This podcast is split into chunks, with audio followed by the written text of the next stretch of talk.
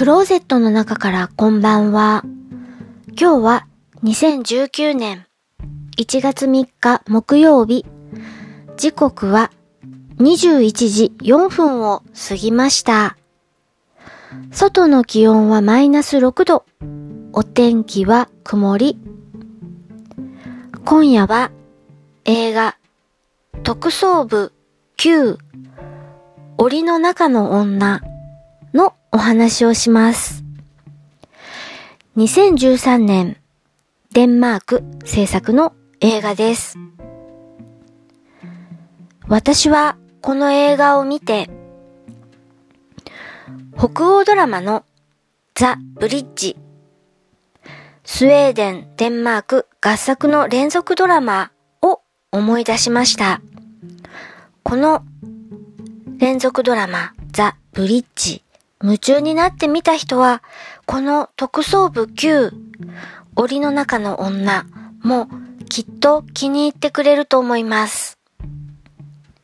刑事物です。バディものです。そしてこの北欧の独特な絵作り、黄緑色っぽい、冷たいんだけど、冷たすぎない絵作り。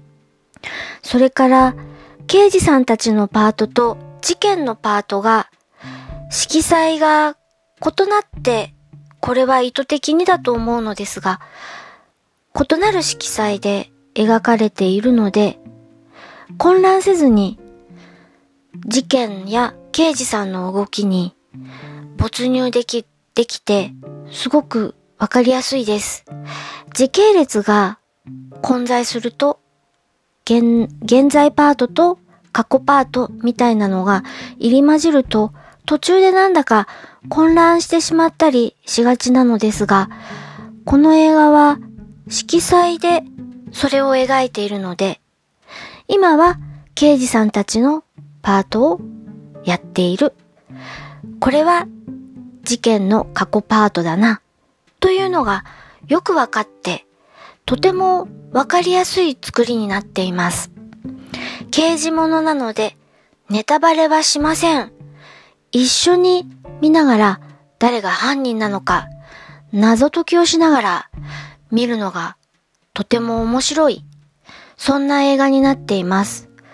この特捜部9シリーズはとても人気のあるシリーズで、私続けてこの特捜部9の続編も見ました。こちらはまたこの次にお話ししたいと思います。北欧ドラマ結構好きだよという人、ぜひぜひおすすめです。そんなの知ってるよとかいう人もいたかもしれません。いるかもしれません。私はこの間初めて知って、初めて見て、これすごく好き、これすごく面白いと思いましたのでお話をしました。特捜部9デンマークの映画。ぜひぜひ探してみてみてください。聞いていただきありがとうございます。北海道夕張からお話はゆいまるでした。おやすみなさい。